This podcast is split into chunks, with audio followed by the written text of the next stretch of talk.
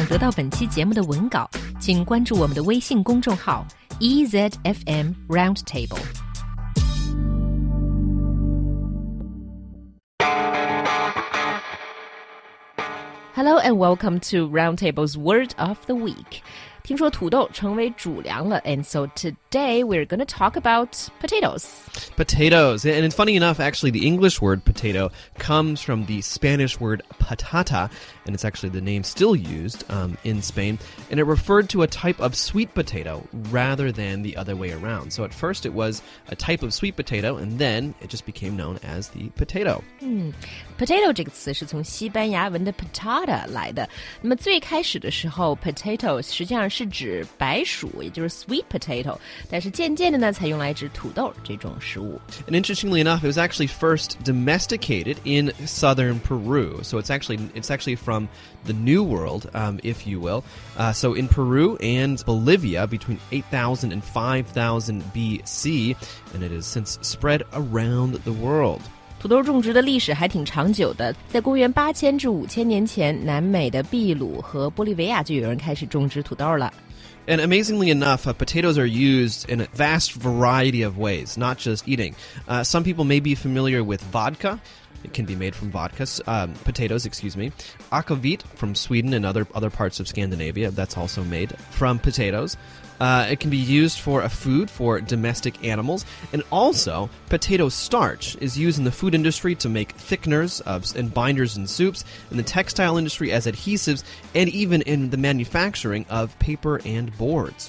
我们来看看土豆的各种用途吧。土豆可以用来酿酒，尤其是像伏特加、aquavit 这样的烈酒， 可以当做饲料，这我们都知道了。中国的农民经常用土豆皮儿来喂猪。另外，土豆淀粉也是很常用的一种东西。还有呢，就是土豆竟然可以在纺织业中做粘合剂，或者用来加工纸和纸板儿。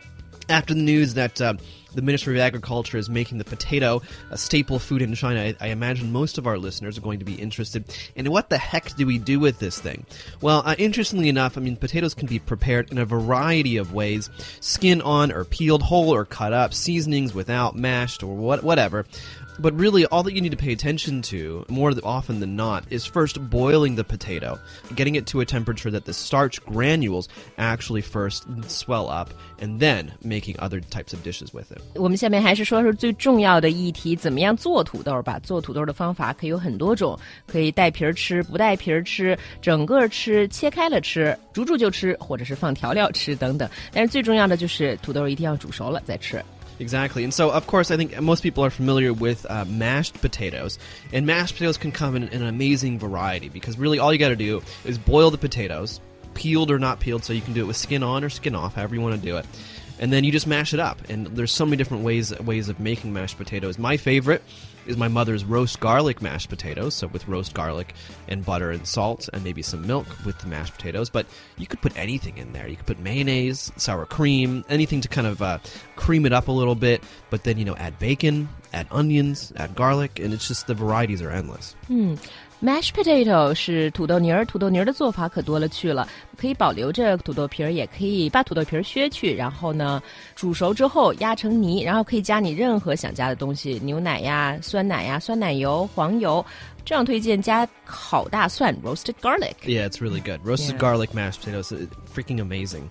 Uh, and then uh, a big favorite in the United States is the uh, the baked potato. If you go to uh, a lot of restaurants that serve steak, one of the side items or the choices is going, going to be a baked potato. In my family, whenever we ate steak, we also ate baked potato, and it's just it's just easy. You basically you just wrap it in tin foil and bake the heck out of it for 45 minutes to an hour. It takes a while, and then you cut it open and you put some butter or whatever you want really in, inside of it. 嗯，整个的烤土豆 （baked potato） 也是美国人非常喜欢吃的一道土豆菜肴。基本上就是用锡纸包好，放在烤箱里烤很长一段时间，然后拿出来之后，或者切开，在里面加上盐呀、黄油以及你任何喜欢吃的东西。 And then there are, um, I think, as everyone knows, uh, French fried potatoes. Uh, in the UK and Australia, they call them chips. Uh, in the U.S., chips are potato chips, you know, like 薯片 or something like that. And then there's scalloped potatoes, which is basically just very thinly sliced potatoes. Uh, and then you can make, uh, you know, hash browns, for example. So by grating them and making like uh, almost, and then frying it up. And then, of course, there's an Italian dish called gnocchi, which is basically you, you mash up potatoes. You take you take the um, the mashed potatoes and you make them into a type of dumpling. 薯条肯定是大家都非常熟悉的一种土豆的做法了。美国人叫 French fries，而英国人叫 chips。如果当美国人说 chips 的，一般指的是薯片。Scallop 是指土豆切成像扇贝的形状，因为 scallop 不是也有扇贝的意思嘛。另外还有一种我非常喜欢吃的土豆做法叫 hash brown，那就是把土豆磨成丝，然后放在锅里面煎炸而成。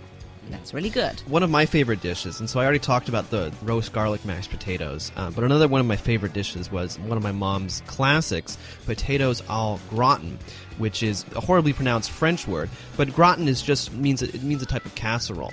And so with potatoes au gratin, you scallop the potatoes very very thin, and then you cook it in a sauce of, of cheese and milk, and it's just amazing. 嗯，这是 John 最喜欢吃的菜，potato au gratin。au gratin 是法语，意思就是焗烤成的一种菜肴，通常表面上是有一点烤焦的那个样子。呃，那 potato au gratin 呢，就是把土豆切成薄片儿，放在烤盘或烤碗里，然后上面再浇上自制的调料汁，在烤箱里烤制而成。 The mere talk of it makes my mouth watery. And that's all we have for this week's Word of the Week.